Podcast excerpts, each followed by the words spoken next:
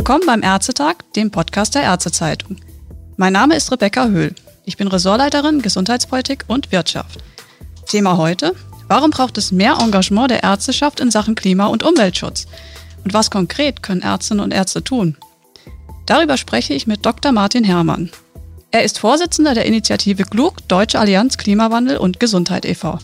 Hallo, Herr Dr. Herrmann. Ich grüße Sie, Frau Höhl. Herr Herrmann, wenn man den aktuellen Lancet-Counter und auch den zugehörigen Policy-Brief für Deutschland liest, dann kriegt man schon so ein bisschen das Gefühl, naja, wir haben nicht mehr fünf vor zwölf, sondern wir haben schon längst fünf nach zwölf.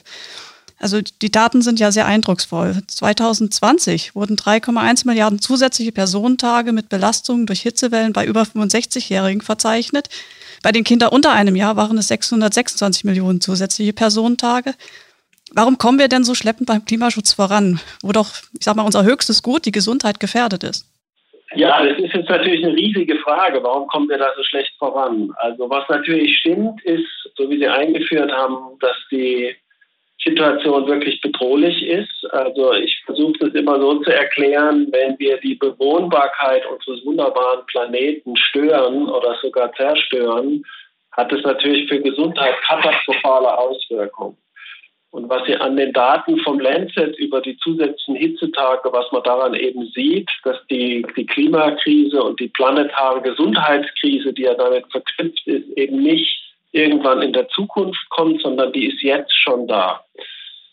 Das heißt, wir sind auch nicht mehr in der Situation, dass wir sozusagen vor allem diesen Folgen noch vorbeugen können, sondern wir haben jetzt schon massive Veränderungen. Was wir jetzt eben tun müssen, sind zwei Dinge. Einmal verstehen, was da passiert. Und dann müssen wir daran arbeiten, dass wir resilienter werden für die Bedrohung zum einen. Und das Zweite, dass wir ganz schnell eben umsteuern in Richtung Klimaneutralität, aber genauso auch alle Maßnahmen ergreifen, wo es eben um Biodiversität und die anderen Umweltthemen geht.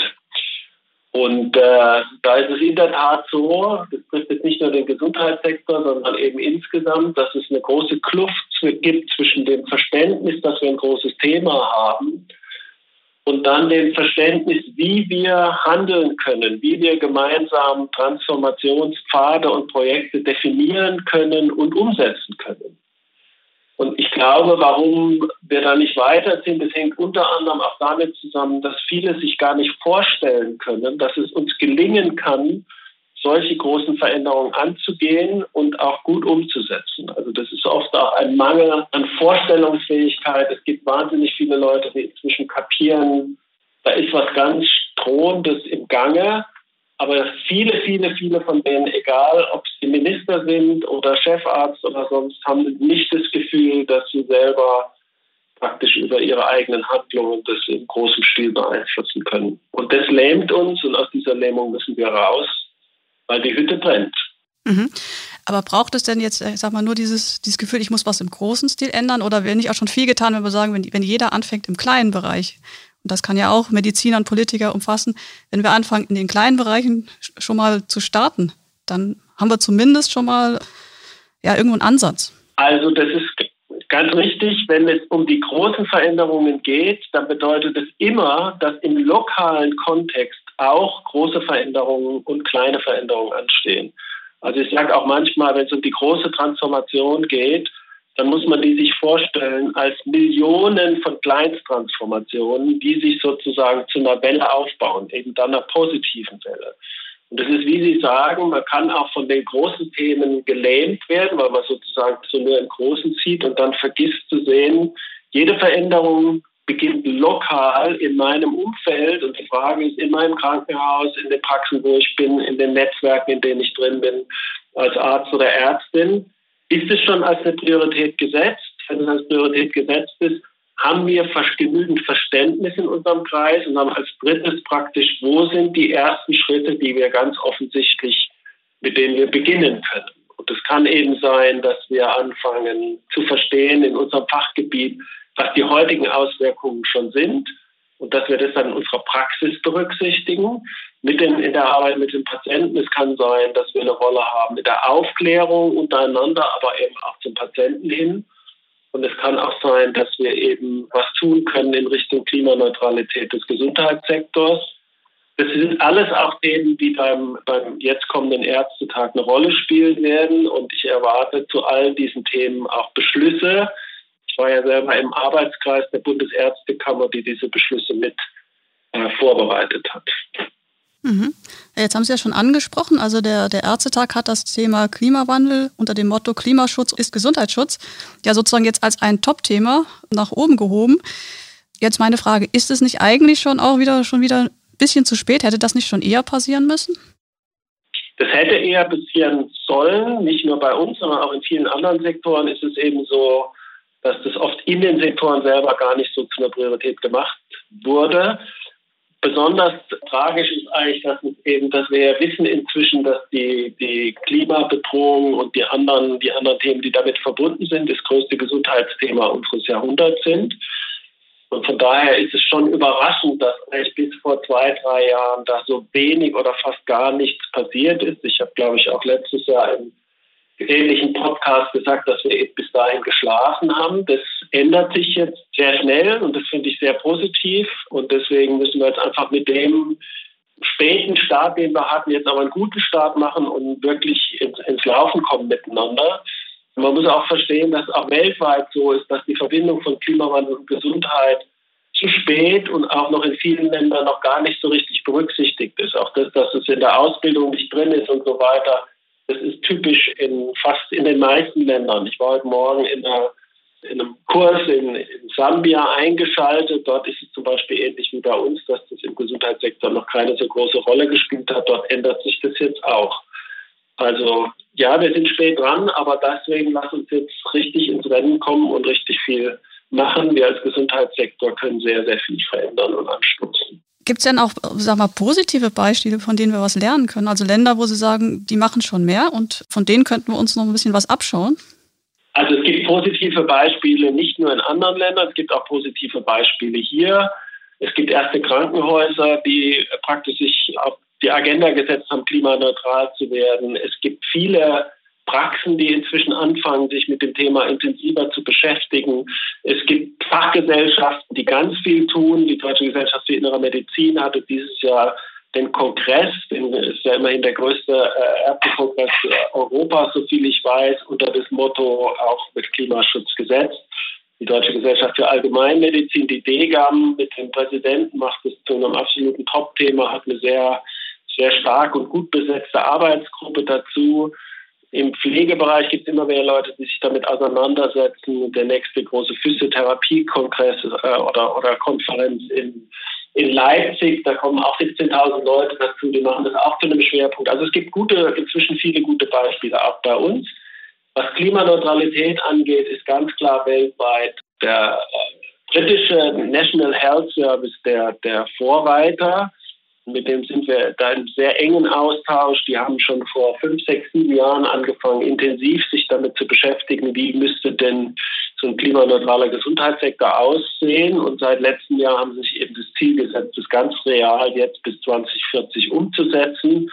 Und die gehen da ganz konkret dran. Der, der Verantwortliche dafür ist der frühere Direktor vom Lancet Countdown, der Nick Watts, mit dem sind wir einen guten Austausch. Das ist sehr ernst zu nehmen. Die gehen da dran. Und genau das brauchen wir, dass wir an vielen Projekten jetzt Leute haben, die sagen, und jetzt machen wir es, weil die Hütte brennt, jetzt machen wir das. Ja, es ist ja auch wirklich so. Also im nationalen Bereich, der Gesundheitssektor bei uns ist ja immerhin auch für 5,2 Prozent des gesamten CO2-Ausstoßes verantwortlich. Und ich glaube auch, da kann man schon noch einiges tun, um diesen Fußabdruck auch in dem Bereich zu senken. Da kann man sehr viel tun. Es braucht einfach nur das, dass wir klar sind von uns aus, dass das eine Priorität ist. Es kann nicht sein, dass irgendein Bereich sagt, nee, wir schauen nur zu. Nee, jeder Bereich muss sich das zum Ziel setzen. Dann müssen wir mit den Gesetzgebern sprechen, dass eben Gesetze so angepasst werden, dass sie Nachhaltigkeit im Gesundheitssektor nicht bestrafen, sondern fördern. Es muss einer der Kriterien sein beim Einkaufen und beim Bauen und so weiter und so weiter. Das ist sicher nicht leicht, aber da müssen wir dran. Und da gibt es auch schon jetzt einen Ansatz praktisch, dass ein, eine Arbeitsgruppe oder so ein Think Tank entsteht mit einer juristischen Fakultät, die daran arbeitet. Ich habe gestern mit der Frau Jona länger gesprochen, der Vorsitzenden vom Marburger Bund. Für die ist das sehr wichtig. Ich weiß, dass es äh, den Peter Borbert, der Landesärztekammerpräsident, Von Berlin ist es auch eine Priorität. Da gibt es eine Zusammenarbeit mit der Krankenhausgesellschaft in Berlin und auch mit der KV in Berlin. Also da kommt jetzt was in Bewegung. Deswegen lade ich auch alle ein, die jetzt zuhören, einfach zu schauen, wo ist euer Platz, euch zu beteiligen und äh, praktisch mitzuformulieren, was sind die nächsten Projekte und wie gehen wir da dran, wo ist das Thema, wo ihr euch vielleicht noch ausbilden oder fortbilden müsst, wo ihr noch sozusagen Wissenslücken habt, dann deckt die und dann, dann werdet aktiv in euren Fachgesellschaften, in euren Kommunen, in euren Praxen, in der Klinik. Es ist jetzt die Zeit, mit an Bord zu gehen und zu sagen, wir machen das jetzt und sind Vorreiter. Und würde auch da, also würden Sie sagen, da bräuchte es jetzt auch so einen Beschluss des Ärztetages, um auch mal so ein Signal zu setzen, auch in die Medizin hinein?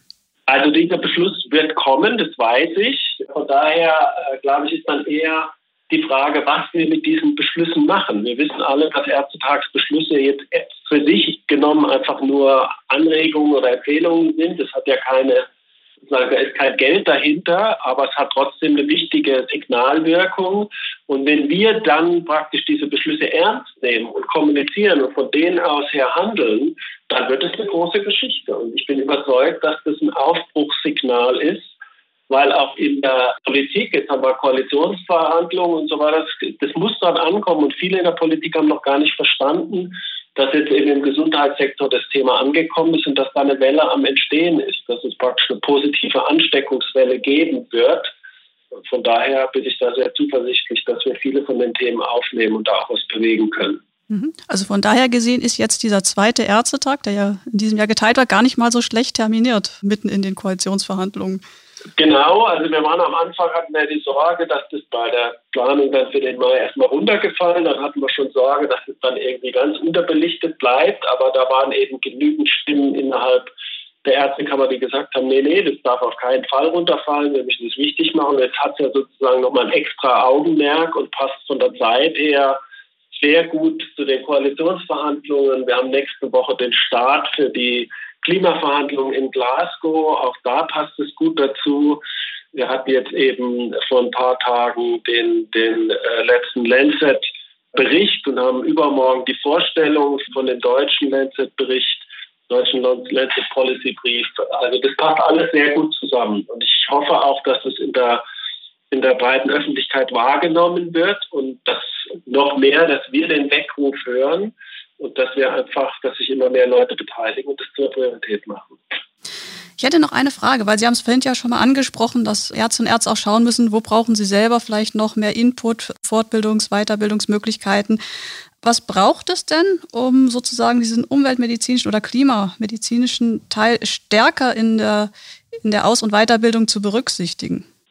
Also das Erste ist, glaube ich, dass wir verstehen, dass alle Fachgebiete davon betroffen sind. Mal mehr, mal weniger. Und auch alle Gesundheitsberufe auch wieder unterschiedlich davon betroffen sind, weil eben Patienten schon betroffen sind. Und zwar ganz breit, nicht in einem Fach, sondern übergreifend. Es ist auch wichtig zu verstehen, dass es einen klaren Zusammenhang gibt zwischen den Lebensstillerkrankungen, den chronischen Erkrankungen von der Ursache her und dem was, wie wir praktisch mit der Umwelt umgehen, weil praktisch bei beiden ein, wir machen zu viel, wir sind unbewusst über die Folgewirkung und so weiter. Da hat, das hat ganz enge Verbindungen miteinander.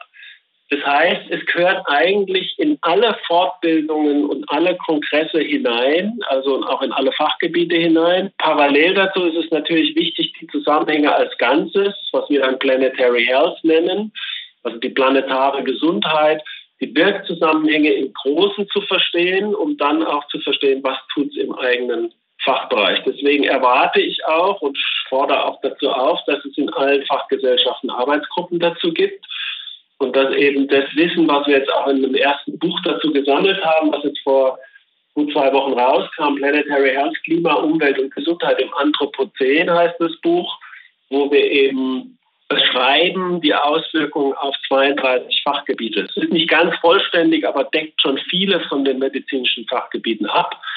Das heißt, es ist ganz klar, es gehört in alle Ausbildungsgänge hinein. Ja, wunderbar, Herr Herrmann. Das ist auch eigentlich, finde ich, ein schönes Schlusswort. Wir sind alle beteiligt. Wir sollten es, den Weckruf verstanden haben. Ich danke Ihnen für dieses spannende Gespräch. Danke für die Möglichkeit und wir freuen uns wirklich sehr, wenn viele, die jetzt zuhören, ihre Wege finden, Mitspieler zu werden, nicht mehr Zuschauer oder nicht mehr Weggucker, sondern wir brauchen viele Mitspieler. Das wissen wir eigentlich auch als Ärzte, dass dann, wenn es schwierig wird in der Gesundheit von Patienten, dann schauen wir nicht weg, sondern dann gehen wir hin, dann machen wir uns kundig und dann handeln wir. Und das ist ein Thema, da braucht es die besten Teile von uns. Und da freue ich mich sehr, wenn viele von Ihnen sich beteiligen. Also das kann ich nur bekräftigen, möglichst viele Mitspieler. Ja, ich danke Ihnen und Ihnen danke ich fürs Zuhören und bis zum nächsten Ärztetag.